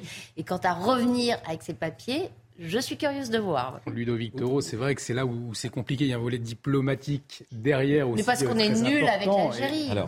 Moi, je vous disais tout à l'heure sur le, vide sidéral. Si on continue à pas prendre les bonnes décisions dans le gouvernement ou chez, les préfets, bah c'est nous les maires qui prenons les décisions. C'est ce qu'on fait aujourd'hui. De plus en plus, ce sont c'est les maires qui gèrent les problèmes parce que ça se gère pas en haut. Mais là, tant qu'on n'aura pas de réponse, c'est pas une réponse, on n'a aucune réponse là. Un nous dit il est hors la loi et l'autre nous dit il peut le faire. Donc nous, on a un choix à faire et on fait en fait un choix logique. la première condamnation, ça a été l'OQTF. Il doit être appliqué. Après, on discutera pour le mariage. C'est ça qu'il faut faire. Hmm. Nous, on est, logique. Hein, les maires, quelle que soit leur couleur politique. Aujourd'hui, c'est l'inverse d'ailleurs. Hein. C'est-à-dire qu'il peut se faire envoyer après s'être marié. C'est une possibilité. C'est d'ailleurs le procureur de la République de Mais il y aura deux rappels, il y aura trois. mais attendez, ils ont tellement de...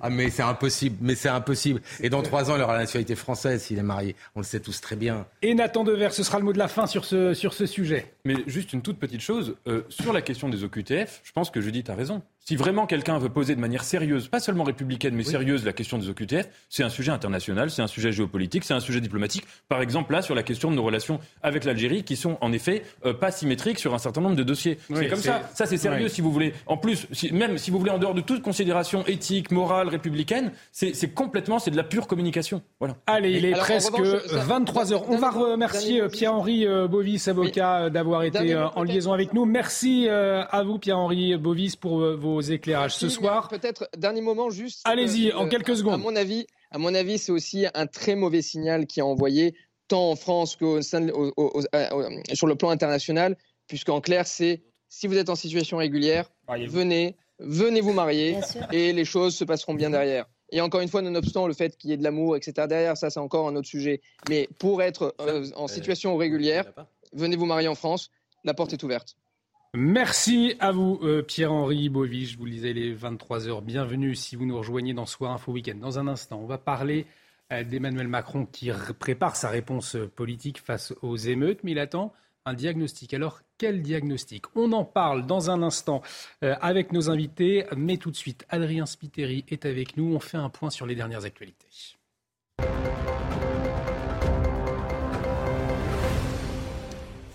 Et Adrien Tariq Ramadan renvoyé donc en procès à Paris pour des soupçons de viol sur quatre femmes. Hein. Oui, exactement. Deux juges d'instruction ont ordonné que le prédicateur suisse soit jugé par la Cour criminelle départementale de Paris. Deux de ses avocats ont annoncé qu'ils feraient appel sans délai de l'ordonnance. Tariq Ramadan a récemment été acquitté de viol dans un dossier à Genève. Et je vous le disais, dans un instant, avec nos invités, on va revenir sur les, émeutes, les conséquences, le diagnostic. Euh, en tout cas, le gouvernement, euh, aujourd'hui, Adrien, eh bien, était sur le pied de guerre. Olivier Grégoire, notamment, au chevet des enseignes victimes des émeutes. Hein. Oui, exactement. La ministre euh, déléguée chargée du commerce s'est rendue au centre commercial Créteil-Soleil ce matin. Le 30 juin dernier, plusieurs magasins avaient été pillés.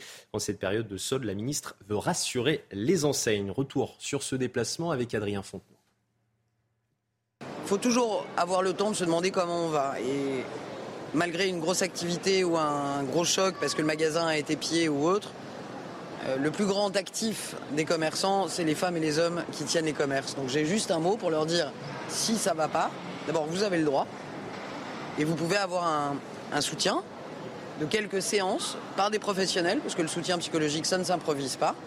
Pour mieux reprendre votre activité, vous avez le droit d'être accompagné et l'État est à vos côtés pour ça. Et on en vient, Adrien, cette fameuse marche à la mémoire d'Adama Traoré, eh bien, elle a été interdite. Oui, exactement. Elle était euh, prévue euh, samedi dans le Val d'Oise. La justice a validé la décision euh, du préfet. Les juges des référés craignent des troubles à l'ordre public après les récentes émeutes dans le pays. Pour rappel, Adama Traoré est décédé lors d'une arrestation en 2016. Et dans l'actualité également, on a appris en, fin d'après-midi un nouveau décès dans l'affaire de l'immeuble effondré rue Saint-Jacques, vous vous souvenez, euh, à Paris, et une femme a succombé, à hein, Adrien, à ses blessures. Oui, exactement. Elle avait été grièvement blessée. Vous vous en souvenez, c'était le 21 juin dernier dans l'effondrement d'un immeuble. Il s'agit du deuxième décès provoqué par ce drame. Une autre femme avait été retrouvée dans les décombres. Allez, on va finir euh, ce journal avec une bonne nouvelle quand même. Hein, euh, Adrien, une bonne nouvelle pour les, vacanciers cet été, peut-être pour vous. Je ne sais pas si vous partez euh, prochainement. Eh bien, exactement, c'est une bonne nouvelle. La SNCF va proposer 200 000 billets à 19 euros. Cela concerne des trajets en intercité. L'annonce intervient en même temps que l'arrivée de la compagnie espagnole Renfe sur le marché français. De quoi faire jouer la concurrence. Les explications de Justine Cerquera. Pour répondre à l'augmentation du prix des billets de train cet été, le ministre des Transports a diffusé un message insolite en gare d'Austerlitz ce vendredi.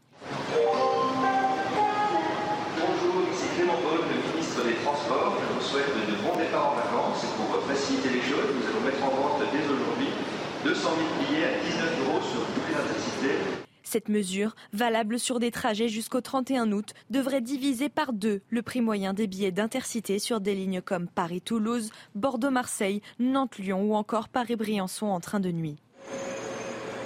Une annonce de réduction alors que la concurrence devient rude. À compter du 13 juillet, c'est la compagnie espagnole Renfe qui fait son entrée sur le marché avec une ligne Lyon-Barcelone à 29 euros.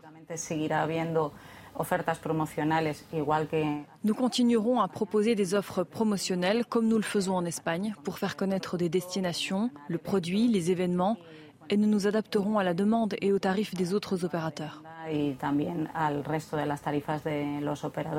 L'entreprise a déjà vendu 31 000 billets avant l'arrivée d'une autre ligne Madrid-Marseille à 29 euros également. Une libéralisation du rail qui répond aux exigences fixées par l'Union européenne en 2021, qui a déjà permis d'ouvrir une liaison Paris-Milan pour 23 euros. Et puis on va parler des cahier de vacances, euh, mon cher Adrien. Oui, exactement. C'est un outil indispensable pour les vacances. Euh, les parents vont-ils mettre ou non eh bien, les enfants au travail durant eh bien, ces vacances scolaires? Thibault Marcheteau est allé vérifier dans les rues de Paris. À la sortie de cette école parisienne, beaucoup de parents présents sont déjà prêts pour continuer l'apprentissage de leurs enfants pendant les grandes vacances. J'ai déjà acheté des cahiers de vacances pour mon enfant qui a 5 ans, qui va rentrer en grande section. Il adore les faire, donc il aime bien apprendre, il aime bien faire les cahiers de vacances, il trouve que c'est rigolo. C'est prévu surtout à la demande de ma petite euh, qui euh, réclame à travailler pendant les vacances. Comme les années précédentes, le traditionnel cahier de vacances sera le support utilisé par de nombreuses familles. Et bien souvent, c'est aux grands-parents de s'en charger, avec plus ou moins de réussite. On va essayer de faire faire un peu d'anglais, qui sont son point faible. Sinon, les cahiers de vacances, euh, mon expérience pour mes propres enfants, mes petits-enfants, autre chose, n'ont jamais terminé, on n'a jamais fait plus de 3-4 pages. C'est les parents qui nous disent combien de temps qu'il faut qu'ils revisent. Nous, on n'est que des grands-parents. Ça m'ennuie d'ennuyer les enfants, mais euh, c'est une obligation. Plusieurs spécialistes de l'éducation conseillent de ne pas surcharger les enfants en travail, mais plutôt de multiplier les activités pour continuer à apprendre sans s'en rendre compte. Allez mon cher Adrien, à défaut de faire des devoirs de vacances, on vous retrouve euh, dans 25 minutes pour un nouveau point sur l'actualité. Alors on va parler à présent d'Emmanuel Macron qui prépare sa réponse politique aux émeutes.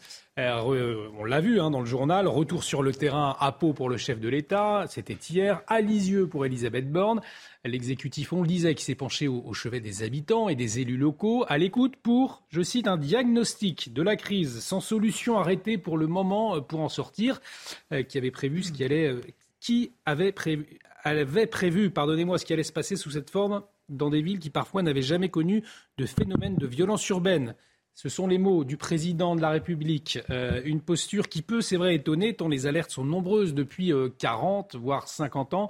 Mais pour le moment, le gouvernement se refuse à toute conclusion pour expliquer les causes des émeutes. On va écouter à ce propos Elisabeth Borne et puis euh, Gérald Darmanin. On va voir dans quel état d'esprit ils sont. Écoutez-les.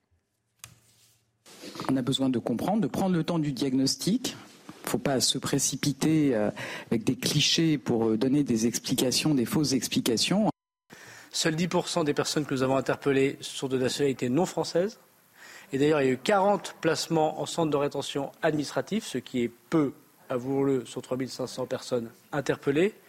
Je voudrais aussi souligner que, comme je l'ai dit tout à l'heure, à ma connaissance, 60% des personnes que nous avons interpellées n'ont pas de casier judiciaire et ne sont pas connues des services de police. Oui, il y a des gens qui apparemment pourraient être issus d'immigration. Mais il y a eu beaucoup de Kevin et de Mathéo, hein, si je peux me permettre. Il y en a eu aussi.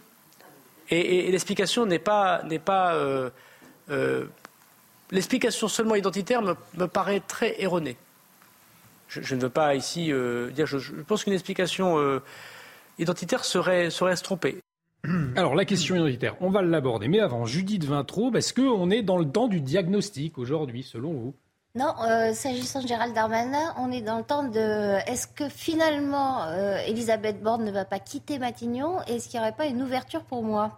Euh, Parce que la, la, déclaration qu'il fait est tellement aberrante. Que je ne vois pas d'autre explication que la volonté d'adoucir son profil pour ne pas trop heurter l'aile gauche de la majorité. C'est par miracle Emmanuel Macron pensait à lui pour remplacer Elisabeth Borne. Ça, c'est euh, mon, diagnostic de journaliste politique. À part ça, euh, Gérald Darmanin s'est fait une spécialité de son en même temps à lui. Rappelez-vous. Les Anglais? Non, je parlais pas de, France, ça. interview, interview euh, au, journal du dimanche en août 2022. Il dit dans la même phrase, je l'ai noté pour ne pas me tromper, le petit-fils d'immigrés que je suis ne fait pas le lien entre immigration et délinquance mais il serait idiot de ne pas dire qu'il y a une part importante de la délinquance qui vient des personnes immigrées. C'est un peu ce qu'il dit d'ailleurs dans ce qu'on vient d'entendre. Hein. C'est un peu ce fameux en même temps, Jonathan Sixou. ça s'appelle un oxymoron, ça, voyez-vous il le dit et, euh, il dit le contraire, comme le rappelle euh, très justement Judith. C'est exactement la même ligne euh, de brouillage total de pistes, le brouillage total de discours que Emmanuel Macron lui-même fait. C'est-à-dire que le ministre de l'Intérieur poursuit d'une façon assez déroutante pour les observateurs que nous pouvons être euh, avec un, aplomb incroyable, alors qu'il y a les précédents, et notamment euh, du Stade de France, il nous refait exactement le coup des supporters anglais avec euh, ces jeunes qui seraient des, Kevin et des Matteo.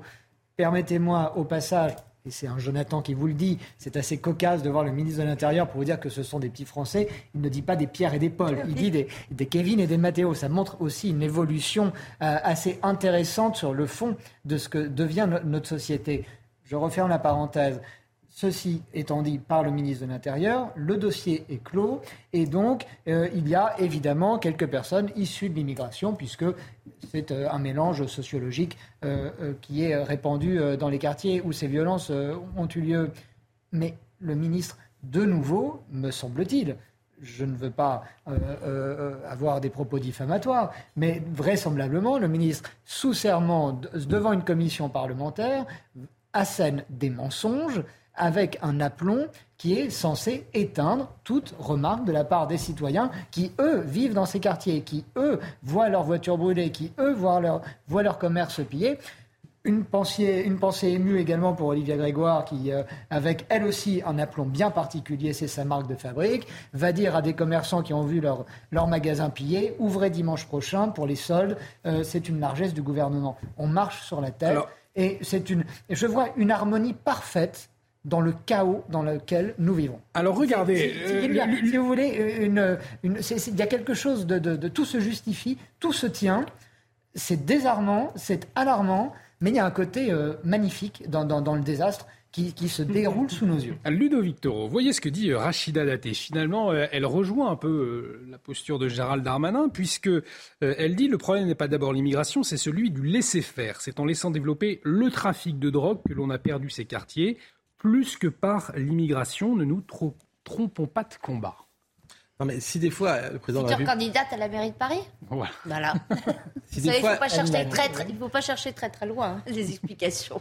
Si Emmanuel Macron veut comprendre ce qu'il ne comprend pas aujourd'hui, les maires vont lui expliquer très rapidement. Et ça a tellement même marché que tous les maires qui l'ont invité, la moitié sont partis avant la fin du discours, d'accord? Tellement c'était creux ce qu'il disait. Je le dis très clairement. Depuis 2005, les événements, tous les gouvernements n'ont qu'une peur, c'est que ça reparte. Ça a été ça pour tous les gouvernements et tous les préfets qu'on a. Donc qu'est-ce qu'on a fait? On a tout accepté. On a tout lâché. C'est ça la vraie cause en fait. Parce qu'on avait tellement peur que quelqu'un puisse tomber, il y a quelque chose derrière, qu'on ne faisait rien. Et en effet, ces quartiers ont grandi où en fait il n'y a plus du tout de sécurité. Et ce sont les gens qui habitent qui en prennent le plus. Très clairement aujourd'hui. Vous disiez, Madame Grégoire, qui va dire aux commerçants, on va vous mettre des psychologues. Allô? Allô? C'est-à-dire, vous les commerçants, vous devez être un peu un peu dérangé parce que. Mais c'est pas des psychologues qu'il faut, c'est qu'on leur, qu'on leur casse plus leur magasin. Sérieusement, c'est ça la réponse de l'État, Madame la Ministre. On va vous mettre des psychologues. D'abord, ils vont les trouver où? On va rigoler, d'accord? En plein...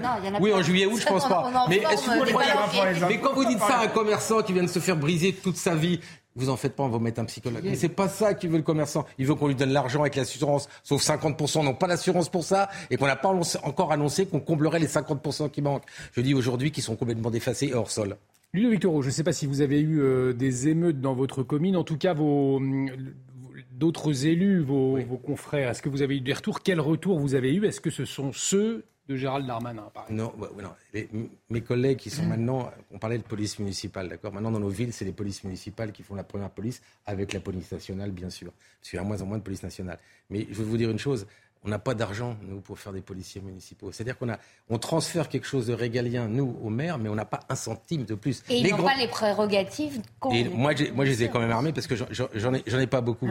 mais moi, j'ai fait une réunion euh, lundi matin à la demande de l'AMF avec les citoyens qui sont venus. Il y en a 150 qui sont venus. Et j'ai eu un discours très clair par rapport à la République. Alors ça, ça peut paraître caricatural, la République est en danger. Mais oui, elle est en danger. Parce que liberté, égalité, fraternité, là, on est au bout, là. Et je vous le dis très clairement, hein, ce message des psychologues pour des commerçants qui ont tout cassé, ça me gêne un tout petit peu. C'est pas la réponse. Ils veulent pouvoir faire leur commerce. Ils ont pris le Covid, ils ont pris les manifs, ils en peuvent plus, quoi. Et on se déplace sur place pour leur dire juste, on vous met un psychologue.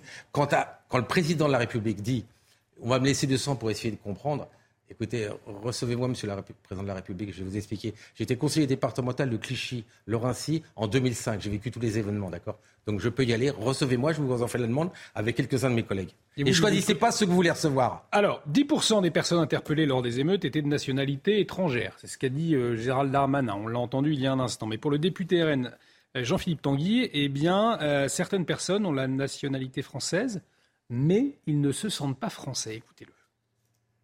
Vous avez des gens qui sont français, puisque par le droit euh, du sol, des personnes nées en France euh, ont la nationalité de manière automatique, sans qu'ils aient manifesté ni la volonté de devenir français, ni leur attachement euh, à la France. Mais facial, ça veut dire quoi? Enfin, Ça veut dire qu'en gros, officiellement, ils ont leur papier, mais ils ne sont pas français? Ils ne se sentent de toute évidence pas français. Une partie d'ailleurs de ces personnes ne revendiquent pas la nationalité française, parlent de leurs compatriotes, puisque ce sont leurs compatriotes de fait, comme des Français d'ailleurs, donc ils désignent ceux qui vivent à côté d'eux et non pas euh, avec eux euh, comme une autre nationalité euh, eux-mêmes. Nathan Devers, la, la question qui se pose derrière, c'est c'est quoi être français aujourd'hui? Est-ce qu'il suffit d'avoir des papiers? Est-ce que c'est davantage? C'est ce que souligne au fond Jean-Philippe Tanguy lorsqu'il parle de nationalité faciale, me semble-t-il. Des expressions. Ah, on pourrait estimer que ce pas des expressions précisément très françaises. être français, moi je, je dirais que c'est deux choses. Premièrement, politiquement politiquement, être français, chacun peut être français à sa manière. Moi, par exemple, à titre personnel, je suis français surtout euh, culturellement, euh, par la littérature. Par... Bon, mais ensuite, politiquement, ça, c'est pas un fait politique. Politiquement, être français, ça, c'est un débat qui a eu lieu à la fin du 19e siècle, dans une raison, une cause très précise, qui était la question de l'Alsace-Lorraine. Parce que l'Alsace-Lorraine était, enfin, était euh, aux Allemands, et les Français la revendiquaient. Il y a tout un débat entre les intellectuels allemands et français, et les Français, notamment Renan, disent l'Alsace-Lorraine, certes, son architecture est plus proche du monde germanique. Certes, sa langue est plus proche, son dialecte est plus proche de l'allemand. Certes, ses mœurs, ses vêtements, etc., tout cela est beaucoup plus proche de l'allemand. Mais être français, c'est un plébiscite de tous les jours. Et donc, c'est pas euh, commencer à dire qui se sent français ou qui se sent pas français. Et juste pour revenir sur les émeutes, j'aimerais juste venir sur une chose. La comparaison que je ferai, mutatis mutandis, parce que les deux situations politiques sont différentes, c'est avec les Gilets jaunes. C'est-à-dire que dans les Gilets jaunes, il y a eu des violences, pas toujours, mais il y a eu des violences, qui étaient absolument inexcusables et inqualifiables. Et certains se sont arrêtés aux violences pour disqualifier le mouvement des Gilets jaunes et pour dire qu'il faut uniquement une réponse policière et pénale. Évidemment qu'il fallait cette réponse. Quand des gens commencent à détruire le bien public et à, et, à faire ça dans la rue, évidemment qu'il faut une réponse policière, qu'il faut une réponse pénale. C'est une évidence. Mais s'en tenir à cette réponse-là, c'est ne pas questionner les causes. Et d'ailleurs, on peut se demander si les causes des Gilets jaunes ont été vraiment questionnées par le gouvernement. C'est pas sûr. Mais en tout cas, je pense que face à ces émeutes, ce serait une erreur de ne pas avoir du tout de réponse pénale, bien sûr, mais ce, serait une autre erreur tout aussi euh, dommage euh, de réduire la réponse à une réaction pénale. Alexandre Devecchio, vous vouliez réagir je, voulais réagir sur euh, Ronan, effectivement, et sur le plébiscite de tous les jours. D'abord, la phrase de Ronan, il commence par faire vivre un héritage. Donc il y, a, il y, a, le plébiscite de tous les jours, mais il y a aussi s'approprier une culture, une histoire. On oublie toujours la première partie de la phrase. Ensuite, le, reste de la phrase, effectivement, euh, il faut euh, vouloir adhérer à la nation française. Or, ce qu'on voit euh, là, je pense que les causes des émeutes, c'est des individus, pour, pour connaître ce type d'individus, qui font sécession qui ne se sentent pas français et qui expriment une forme de haine et de détestation euh, de la France. Donc à partir de là, je crois qu'effectivement, euh, on peut dire qu'ils ne sont pas tout à fait français. Si la, France n'est pas euh, une nation fondée sur le droit du son, et, tant mieux, si c'est une nation fondée sur l'adhésion à des valeurs, à une histoire et à une culture, eh bien c'est ce qu'on doit exiger, c'est le minimum. Et là, précisément, on voit les individus qui non seulement n'adhèrent pas, euh, mais Haïs effectivement s'identifie euh, à d'autres euh, à d'autres drapeaux. On a pu le voir pendant les matchs de foot, mais aussi on peut le voir aussi avec l'islamisme et pendant les, les émeutes aussi où ils ont sorti des drapeaux étrangers. Et donc je crois que c'est une question qu'il va falloir affronter. et là, je suis en désaccord effectivement avec Gérald Darmanin. Je pense que c'est toujours multifactoriel ce, ce type d'épisode, mais la question identitaire, à mon avis, est centrale pour comprendre ce qui se passe. Bruno Jambard, le directeur général d'Opinionway, est à en liaison avec nous. Il nous attend. Mais avant, euh, Judith Vintrou, vous vouliez réagir euh, également à cette, question posée par Jean-Philippe Mais, en fait, je voulais, je voulais euh, dire à peu près ce que vient de dire Alexandre, c'est-à-dire que quand on est face à des gens qui revendiquent l'appartenance à une autre nation, on n'est tout simplement pas devant des Français, quelle que soit l'inscription sur la carte d'identité et quelle que soit la carte d'identité. Quand la diplomatie algérienne, le 22 juin, fait une note pour s'inquiéter euh, du sort que le gouvernement français réserve à ceux qu'il considère comme ses ressortissants, qui sont donc des Français de papier, mais euh, d'origine algérienne, euh, vous avez tous les symptômes d'une scission, d'une séparation. Et ça ne date pas du tout d'hier. Moi, quand j'ai commencé, ça vous, dit, ça vous dit que ça fait un certain temps, dans les cités, les jeunes auxquels je m'adressais, auprès desquels j'enquêtais, disaient en rigolant, de toute façon, ici, des Gaulois, Oh, il y en a peut-être trois, mais on appelait ça les Gaulois, les Français, hmm. déjà à l'époque. Juste un, mot, je crois que ce qui complexifie davantage la situation face à laquelle nous sommes, c'est que ces jeunes pour parler euh, le plus largement possible, ne se sentent pas davantage algériens, si je prends le cas des Algériens, que français. C'est-à-dire qu'ils ne sont pas considérés comme algériens s'ils vont en Algérie, ils ne sont pas considérés comme français quand ils sont en France. Je crois qu'on a affaire, et c'est aussi l'un des, des, des, des, points problématiques et une crise problématique de cette situation, on a affaire à une, voire deux ou plus de générations totalement paumées. Euh, mm. paumé au sens où il n'y a plus aucun repère, aucun euh, point de référence, aucune racine possible, puisque Une crise d'identité comme dans l'autre, exactement, comme dans un pays comme dans l'autre, ils ne peuvent se, ne se rattacher à rien. Et on n'a rien en face à leur proposer pour tenter de se rattacher à ce que nous sommes, nous, ici. C'est l'un des, points du problème, me semble-t-il. En tout cas, après l'explosion de tensions à la suite de la mort de Naël, eh bien, les Français sont peu optimistes hein, quant à la capacité des politiques à régler le conflit social. C'est ce que révèle un sondage exclusif OpinionWay pour euh, CNews. Alors, différents enseignements. Euh, Marine Le Pen et Jordan Baranella sont en tête avec 27 et 22% soit 49 à eux deux. Euh, considérés comme les plus à même hein, à régler la situation. Second enseignement, ceux qui soutenaient les émeutiers ou refusaient de les critiquer eh bien, sont rejetés par les Français. Par exemple, 9% pour Jean-Luc Mélenchon, 2% euh, Sandrine Rousseau. Et puis enfin, un tiers des sondés ne font confiance à aucune personnalité politique pour régler la situation. On va en parler euh, de ce sondage pour avoir plus de, précision, d'éclairage avec Bruno Jambard. Il est directeur général Opinionway et il est en liaison avec nous. Bruno Jambard, bonsoir. Euh, merci euh, d'avoir accepté notre invitation. Je le disais, donc plusieurs enseignements à tirer de ce sondage. et les Français, finalement, sévèrent hein, avec Emmanuel Macron. En revanche, ils donnent du crédit au Rassemblement national. C'est peut-être l'un des premiers enseignements à tirer. Oui, ce, qui est, ce qui était attendu euh, probablement dans ce type d'enquête, c'était de voir plutôt euh, celui qui est au pouvoir comme étant le plus à même éventuellement d'apporter des réponses, et ce n'est pas le cas euh, dans cette enquête. Hein. On voit très largement que Emmanuel Macron, il ne recueille que 20% sur cette capacité à, répondre à, cet enjeu et à, et à, régler cette situation. Ça montre bien qu'il y a une défiance très forte sur le pouvoir actuel sur ce sujet, mais qu'il y a une défiance aussi très forte de manière générale. Hein, vous l'avez dit, avec ce 32% qui ne font confiance à, aucune des personnalités qu'on a, a testées, euh, une défiance très forte à l'égard des politiques euh, en général. Et, c'est un élément intéressant parce que pendant longtemps, on disait que la crise de la politique, c'était une crise de la capacité à répondre aux enjeux, euh, notamment économiques et sociaux. mais on voit que c'est aussi une crise de la capacité à répondre à ces enjeux régaliens et notamment cet enjeu sécuritaire. On constate que, que la gauche, elle, en tout cas, n'obtient pas hein, euh, les faveurs des, des sondés. Comment est-ce que vous l'analysez? Il y, a, il y, a, deux choses. Je pense que la première, c'est que d'abord, on est sur un sujet sur lequel, en général, la gauche sous-performe. Euh, et très clairement, à chaque fois que les enjeux de type sécurité euh, euh, sont en avant, ce sont plutôt des thématiques qui ne sont pas favorables à la gauche et qui profitent plutôt à la droite, à la droite radicale, et ça c'est assez systématique. Et on retrouve de nouveau dans cette enquête. Et puis, très clairement, il y a au sein de la gauche des divisions sur l'attitude à adopter, et notamment l'attitude qu'a adoptée Jean-Luc Mélenchon, hein, plutôt de, soutien finalement à, la protestation, aux émeutes, qui là très clairement est rejeté, et est rejeté non seulement euh, euh, par euh, une majorité de Français, mais aussi on voit qu'il suscite beaucoup de résistance au sein même de l'électorat de gauche. Hein. Quand on regarde par vote à la présidentielle, un quart des électeurs qui ont voté pour Jean-Luc Mélenchon nous disent que personne ne répond à cette question et personne n'est capable de régler la situation, pas même Jean-Luc Mélenchon, ce qui montre bien que sur ce sujet, il n'a pas le soutien aussi élevé qu'il peut l'avoir sur d'autres thématiques de son propre électorat. Vous le disiez en tout cas, euh, l'un des, principaux enseignements, principal enseignement, c'est pour un tiers des Français, aucun n'a la capacité à, régler le conflit social. Euh, cela révèle un fossé grandissant finalement entre les Français et euh, l'exécutif aujourd'hui.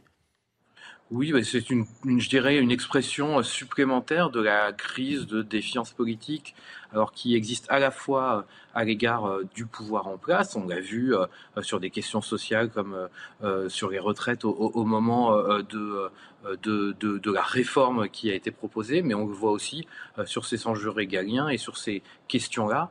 Et c'est vrai que ça, c'est une vraie difficulté, mais c'est de manière générale aussi un, un peu un, message adressé à l'ensemble de la classe politique. Hein. Finalement, euh, celle qui recueille le plus euh, d'adhésion, c'est Marine Le Pen, mais elle n'a que 27% des Français qui nous disent qu'elle serait en mesure de régler cette situation. Donc euh, le message, c'est quand même que dans le fond, personne n'est capable de susciter une adhésion suffisamment large et une confiance suffisamment large pour adresser ce problème aujourd'hui auprès de l'ensemble des électeurs. Un grand merci Bruno Jean-Marc pour votre éclairage. Je le rappelle, vous êtes directeur général d'Opinion Way. Euh, donc après l'explosion des tensions, hein, les Français sont peu optimistes. On l'a vu, on a eu euh, euh, les explications quant à la capacité des politiques à, régler le, conflit social. Ludovic Toureau, pas étonnant finalement. Ça révèle quoi? Un manque de courage aussi depuis tant d'années Comment vous allez demander aux Français d'être optimistes avec tout ce qui se passe? C'est impossible. Ce sondage, c'est le sondage qu'on aurait tous en parlant à, à ceux qu'on côtoie au quotidien. Mais moi j'ai deux choses. Évidemment, c'est ceux qui n'ont jamais été au pouvoir qui prennent le plus. Ça c'est logique. Tous ceux qui ont été au pouvoir, ils ne l'ont pas. Mais il y a aussi ces 20% pour le président. Je vous rappelle qu'on est bientôt aux 100 jours. Le hein. 14 hmm. juillet, il doit nous annoncer qu'il a fait surtout beaucoup pour la sécurité publique. Mais qu'est-ce qu'il va dire avec 100 jours d'apaisement. Elle est pas belle l'histoire hmm. Non mais sérieusement, 100 jours d'apaisement, mais qu'est-ce qu'il va dire le 14 juillet Qu'il a réussi? Bah là, c'est même plus du mensonge, c'est même pas du va-et-vient, on ne comprend rien, on ne vit pas dans le même pays. Alors c'est sûr qu'il a rien compris au truc. On va l'excuser, il s'y attendait pas. Alors que tous, les élus de terrain savaient que ça chauffait depuis des années, d'accord? Donc un peu de réalité, mais là, on a un sondage que tout le monde pense aujourd'hui. Et deuxième chose, c'est catastrophique pour la crédibilité en termes de sécurité pour nos citoyens. C'est vrai qu'effectivement, quand le, chef de l'État euh, euh, dit bon, on n'aurait pas pu prévoir finalement ce qui s'est passé. C'est ça aussi. Les, Français sont forcément étonnés d'entendre ce, genre de, propos puisque ça fait 40, 50 ans, Jonathan Sixou, que finalement, mais euh, il y, a de multiples alertes même autour de ce plateau. Euh, elles sont innombrables. Innombrables. Les, alertes. Et dans bien des cas, ce ne sont même plus des alertes. Vous avez d'un côté Emmanuel Macron qui vous dit qui aurait pu prévoir, et de l'autre, vous avez euh, euh, Elisabeth Borne qui vous dit on va prendre le temps d'établir le diagnostic. on est au-delà de, au, delà du réel. C'est-à-dire que confronté au réel, et on le voit bien encore une fois avec les discours aussi bien prononcés par Emmanuel Macron que par Gérald Darmanin, que confronté au réel et malgré ce réel, on continue de vous dire que ce réel n'existe pas ou que s'il existe, on ne l'a pas très bien compris et qu'on va prendre le temps de mieux le comprendre parce que ce qu'on a compris du réel que l'on a vu, ce n'est pas finalement le réel que l'on doit vraiment comprendre. Autant vous dire que c'est un enfumage extraordinaire. Ça permet de gagner du temps, ça permet de se faire réélire, voire de se faire élire. Et pendant ce temps-là, la réalité des vrais gens, elle, elle continue de se dégrader à une vitesse vertigineuse. Judith Vintraube. Oui, alors le plus surprenant, en fait, quand on enquête et qu'on se renseigne, euh, c'est qu'Emmanuel Macron est vraiment surpris.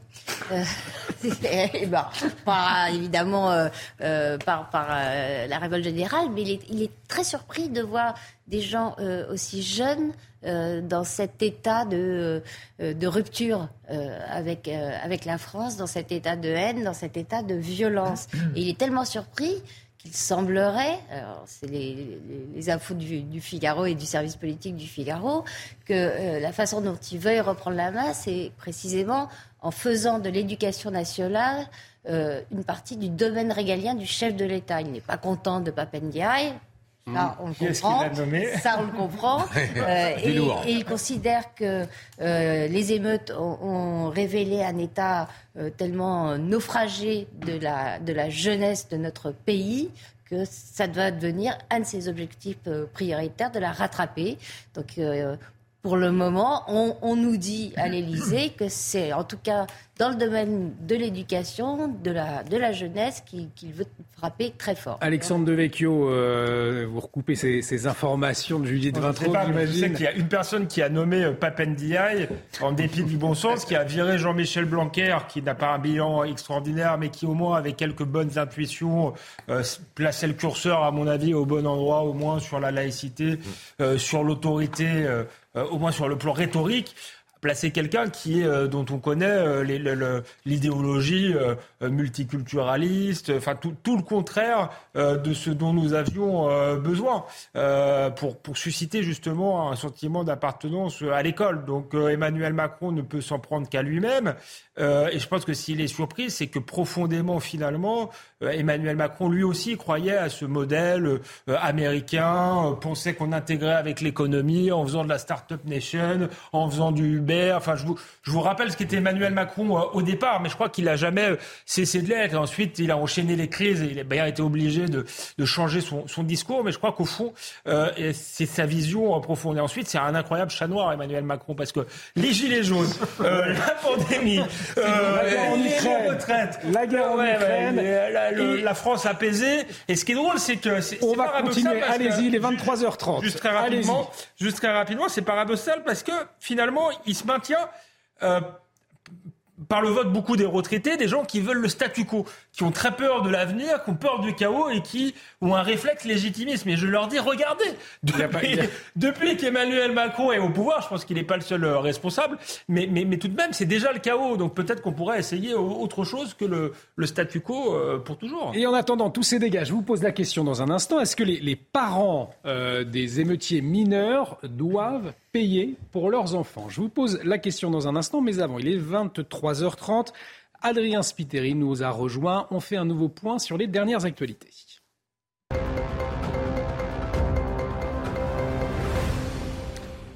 Et on parle de la suite des euh, émeutes hein, tout au long de cette émission. Adrien et Olivier Grégoire, justement, qui étaient au chevet des enseignes victimes des émeutes. Et c'était aujourd'hui. Oui, Olivier, la ministre déléguée chargée euh, du commerce, s'est rendue à Créteil, au euh, centre commercial, ce matin, le 30 juin dernier. Plusieurs magasins avaient été pillés. En cette période de solde, la ministre veut rassurer les enseignes. Retour sur ce déplacement avec Adrien Font. Apporter des solutions, mais aussi un soutien, tel était l'objectif du déplacement d'Olivia Grégoire dans le centre commercial Créteil-Soleil du Val-de-Marne. Un déplacement qui fait suite vendredi dernier aux émeutes d'une cinquantaine d'individus venus piller et saccager les magasins et des émeutes qui arrivent au plus mauvais moment avec le lancement de la période des soldes. Justement, pour des commerçants qui sont dans la difficulté face à l'inflation, je vous propose d'écouter la ministre sur les mesures qu'elle compte apporter. D'abord, euh, je pense qu'on essaye d'être aussi adapté et réactif que possible. Dès ce week-end, on s'est mobilisé avec euh, Bruno Le Maire, avec les assureurs, pour leur demander deux choses très simplement. Euh, que ce soit simple et rapide pour l'indemnisation. On a décalé les délais de déclaration de 5 à 30 jours. On a mobilisé les assureurs sur le sujet des franchises en leur disant au cas par cas qu'il fallait, sur des franchises très élevées, les abaisser. C'est le cas dans cette maison, par exemple. On a aussi demander à ce qu'il y ait un traitement le plus humain possible avec des conseillers euh, assureurs et des experts qui se déplacent plutôt que d'être au téléphone. Des mesures donc, mais aussi un accompagnement psychologique. Au cours de son déplacement, Olivia Grégoire a tenu à rappeler qu'il était important de comprendre, analyser, mais aussi évoquer entre équipes ces émeutes, avec un lancement raté pour les soldes, un rebond est fortement attendu ce week-end. Et dans ce contexte, Adrien, à l'approche du 14 juillet, eh bien, certaines villes annulent leur feu d'artifice. exactement, Olivier. C'est le cas de la ville de Strasbourg. Dans un communiqué, la municipalité dit craindre de potentiels feux de forêt. D'autres villes, elles, craignent des débordements, à l'image de Montargis. Mais que pensent les habitants de ces annulations? Nous leur avons posé la question. Avec euh, les événements qui se sont produits, euh, je pense que c'est plus, raisonnable de, procéder à cette annulation. Ben, ça tranquillise un petit peu les gens, puis ça pénalise d'autres personnes, voilà. Donc euh, je vous dis, je suis un peu mitigée. C'est oui, oui et non. Alors je trouve ça dommage qu'on supprime euh, le 14 juillet parce que ça impacte les personnes qui ont dépensé beaucoup d'argent pour euh, s'investir dans le 14 juillet. Après, je trouve ça scandaleux qu'on a comment qu'on empêche de le faire à cause de certaines personnes qui nuisent à la à la vie de, de chacun en fait. Et puis on y revenait en début d'émission à Madame Macron qui rend hommage à Léon Gauthier, c'est aujourd'hui. Oui, exactement. Le dernier membre du commandant Kiefer est mort lundi à Caen à l'âge de 100 ans. Il avait débarqué avec les Alliés sur les côtes normandes le 6 juillet 1944. Aujourd'hui, depuis la plage de Westreham, dans le Calvados, le chef de l'État a salué son esprit de résistance. On l'écoute.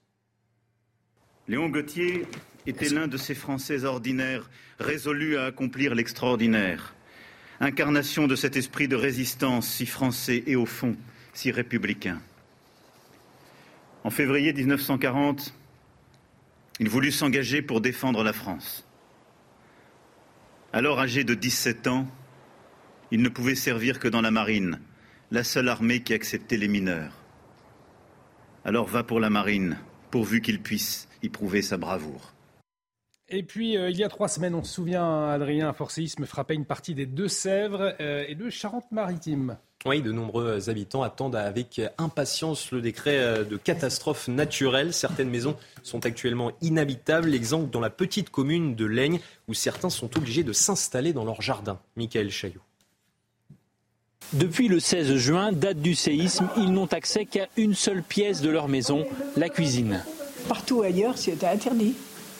L'habitation en pierre est totalement lézardée et classée noire par les autorités, c'est-à-dire inhabitable. Chaque soir, le couple d'anciens agriculteurs de 87 et 89 ans regagne la cour de leur ferme. Notre nouveau logement. Dans 8 mois, il y aura 90 ans que je vis ici. Voilà. Vous ne vouliez pas partir Bah non. La Laigne, village fantôme, sur 250 maisons, une centaine sont inhabitables.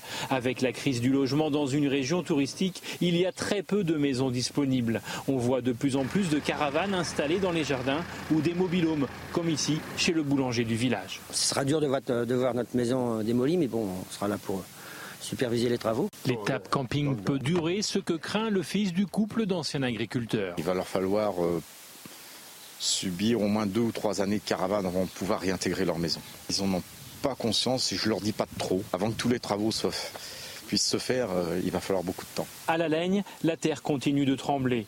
Une petite secousse de magnitude 2,1 a encore été enregistrée ce jeudi matin. Et de retour sur le plateau de Soir Info Week-end, on arrive au terme de cette émission, il nous reste un peu plus de trois minutes. Euh, peut-être cette question pour terminer. On continue de parler des conséquences des, émeutes ce soir sur, euh, sur CNews. Et la même question est posée aux politiques. Quelle est la responsabilité des parents face à la participation de leurs enfants dans les émeutes? Est-ce que ces parents doivent payer les dégâts commis par leurs enfants mineurs? Ludovic Toro, je vous pose la question. Alors moi, qui casse paye. Qui casse paye, parce que de toute façon, ce plus de 1 milliard qu'on va dépenser, qui va les payer encore nous, qui n'avons rien cassé C'est une blague ou quoi? Qui casse paye, par quel moyen, je ne sais pas, mais le moyen il est simple. Soit l'enfant peut faire les TIG, les choses comme ça, qu'on ne fait absolument pas, d'accord? Les TIG ne sont pas faits. Et ça, ça serait une solution. Dès qu'il y a un premier un premier appel à la loi, rappel ce que vous voulez, vous m'envoyez les gens pour repeindre les murs de ma. L'enfant va réparer très concrètement. Mais oui, il était Mais on ne le met pas en place, alors que dans beaucoup de pays, ils le font. Parce que quand on met les enfants avec nous en train de faire, c'est hyper important. Mais maintenant, il n'est pas question que nous payons ce que nous n'avons pas détruit. Mm. C'est une blague ou quoi? Sinon, on ne va pas en finir. Le 14 juillet, pourquoi tout le monde a peur aujourd'hui, on le disait? Parce que c'est un record de voitures brûlées. Et là, ils ont fait le plein en, en mortier, en tout ce que vous voulez. Le plein est fait. Eh bien, je vous dis, le 14 juillet, on peut encore avoir peur et j'espère que le président de la, République le comprend. Mais beaucoup vous répondront, euh, au fond, certaines familles n'ont pas les, moyens aujourd'hui de, payer pour ces dégâts, de payer pour leurs enfants. Par conséquent, Alexandre de on fait comment? Bah, Beaucoup profitent d'un logement social, par exemple, de certains nombres d'aides de l'État. On peut peut-être leur, leur, supprimer, parce que je suis désolé, euh, il y a beaucoup de mineurs euh, dans, dehors euh, c'est la responsabilité des parents de savoir où sont leurs enfants, ce qu'ils font, euh, à quelle heure. C'est vrai que dans le tas, il y a peut-être des mères célibataires qui sont euh, en difficulté, mais à ce moment-là, il faut qu'elles soient euh, suivi. Je ne sais pas, il faut trouver une, solution, mais je crois que euh, l'assistanat n'est pas la bonne solution. On fabrique des, sous-citoyens revanchards. Donc euh, euh, je, crois, je crois en la responsabilité individuelle et je crois qu'il va falloir la, restaurer dans, ce pays. Donc effectivement, il, il, faut qu'ils payent. Euh, et, et, il faut euh, peut-être aider les gens qui ont du mérite, qui font des, efforts, qui servent la, nation, et un peu moins euh, ceux euh, euh, qui veulent la détruire.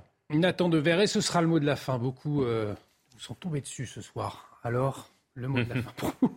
Je pense que dans un état de droit, l'efficacité n'est pas le, seul critère. Même si cette mesure-là était efficace, il y a un principe qui est l'individuation de la peine, qui est que chacun paye lui-même de sa propre responsabilité, qu'on ne peut pas demander à quelqu'un d'autre d'en réparer les conséquences. Cette question-là, de savoir si les parents doivent être punis pour leurs enfants, on ne la pose pas pour d'autres milieux sociaux. Je vais pas, je suis pas. Ah, mais c'est pareil pour. Euh, mais pareil pour le. Pareil on a vu dans la presse récemment des gens dans des milieux beaucoup plus privilégiés euh, qui ont pu euh, faire des, des, des, commettre des délits à peu près à mon âge et qui avaient d'autres parents. On n'a pas posé la question de savoir est-ce que leurs parents doivent payer pour les délits que les enfants ont causés. Donc, si vous voulez, je pense que c'est pas du tout la question. Et je citerai juste une chose. Rendrez hommage à, à Jacques Chirac sur ce point, qui en 2005, il avait, il avait fait un discours. Ensuite, Il n'avait pas eu une politique qui avait permis de penser euh, les raisons profondes de ce qui s'était passé en 2005, mais son, beau discours où il disait tout le monde est fils et fille de la République et il faut euh, régler cela dans le respect. Ça ne veut pas dire être inactif, ça veut dire garder le respect, le respect des gens et le respect de l'État de droit. Et on aura l'occasion d'en reparler sur CNews puisqu'il y a des mères qui demandent justement aujourd'hui à, à,